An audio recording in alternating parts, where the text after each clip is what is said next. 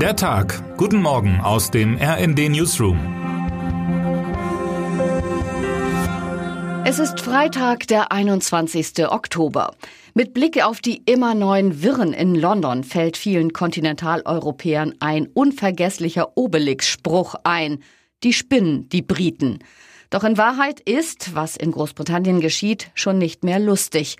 Die frappierend unfähige Premierministerin Liz Truss hat nicht nur sich selbst blamiert und auch nicht nur ihr Land. Es geht auch um die Demokratie als solche. Ist eines der Mutterländer von Freiheit und Parlamentarismus nicht mehr in der Lage, vernünftiges Personal für die Regierung aufzustellen? Russland ist der Sturm, China der Klimawandel warnte Verfassungsschutzchef Thomas Haldenwang dieser Tage bei einem bemerkenswerten Auftritt im Bundestag. In diese neue weltpolitische Landschaft passt kein Großbritannien, das sich immer neue populistische Spielchen und abwegige Experimente leistet. Der britische Weg in Richtung Absurdistan wurde im Juni 2016 eingeschlagen mit dem unseligen Referendum zum Ausstieg aus der EU, einem Votum, das übrigens rechtlich keineswegs verbindlich war. Londons Konservative aber, Boris Johnson vorneweg, deuteten den damaligen Betriebsunfall zu einer Chance um und trompeteten, nun werde man ein strahlendes Global Britain erschaffen, das die Fesseln der EU abstreife und sich zu neuer weltweiter Größe aufschwinge. Pustekuchen. Die Entkopplung von dem auch für die Briten wichtigsten Markt, dem vor ihrer eigenen Haustür, hat sich längst als Schildbürgerstreich des Jahrhunderts entpuppt. Den weltpolitischen Kontext ihrer damaligen Anti-EU-Aufwallung haben die angeblich so global denkenden Britinnen und Briten immer verkannt. Schon damals war Wladimir Putin am Werk. Es war Russland, das durch Luftangriffe auf syrische Zivilistinnen und Zivilisten gezielt eine Flüchtlingswelle in Gang setzte, um quer durch Europa die Nationalisten zu stärken.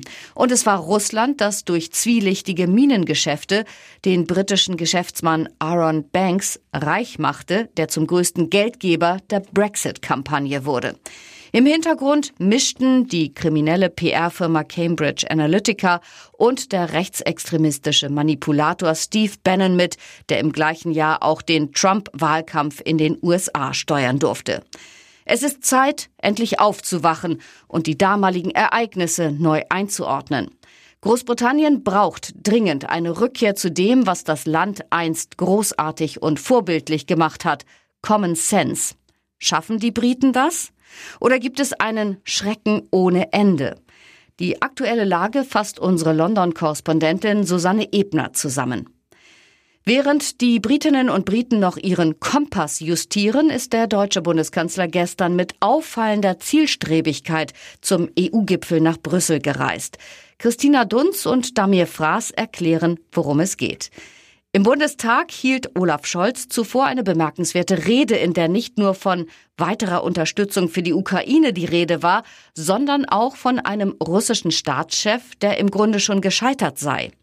Denen, die das alles nicht so ganz optimistisch sehen, nannte Scholz zwei Gegenmittel, die im Frust dieser Tage und des kommenden Winters in der Tat helfen könnten.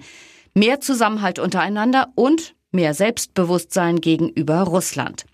Stellenweise klang Scholz, als wolle er im nächsten Augenblick Putin den Mittelfinger zeigen. Wir werden uns nicht einschüchtern lassen. Pfeift da jemand im Wald? Immerhin hat Scholz die Zeichen der Zeit erkannt. Europas Demokraten müssen jetzt zusammenrücken, egal ob sie auf dem Kontinent wohnen oder auf den Inseln. Termine des Tages.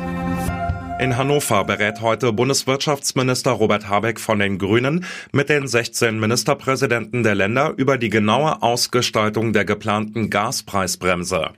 Um 13 Uhr geben Niedersachsens Ministerpräsident Stefan Weil von der SPD und Nordrhein-Westfalens Ministerpräsident Hendrik Wüst von der CDU eine Abschlusspressekonferenz. In München beginnt heute der Prozess gegen einen mutmaßlichen Islamisten, der im November 2021 vier Reisende in einem ICE in der Oberpfalz mit einem Messer angegriffen hat.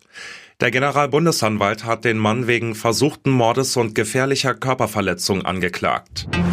In Berlin wollen heute Klimaaktivistinnen und Klimaaktivisten aus verschiedenen europäischen Ländern gegen finanzielle Anreize zur Holzverbrennung protestieren. Zur Demonstration aufgerufen haben unter anderem Robin Wood und der Naturschutzbund Deutschland. Wer heute wichtig wird. Giorgia Meloni, italienische Rechtspopulistin, könnte heute ihrem Ziel näher kommen, mit der Bildung einer neuen Regierung in Rom beauftragt zu werden. Die parlamentarische Mehrheit für eine Rechtsallianz steht. Staatspräsident Sergio Mattarella bittet heute die Beteiligten zu den möglicherweise abschließenden Beratungen. Und jetzt wünschen wir Ihnen einen guten Start in den Tag und in das Wochenende. Text Matthias Koch am Mikrofon. Johannes Schmidt und Christiane Hampe. Mit rnd.de, der Webseite des Redaktionsnetzwerks Deutschland, halten wir Sie durchgehend auf dem neuesten Stand. Alle Artikel aus diesem Newsletter finden Sie immer auf rnd.de slash der Tag.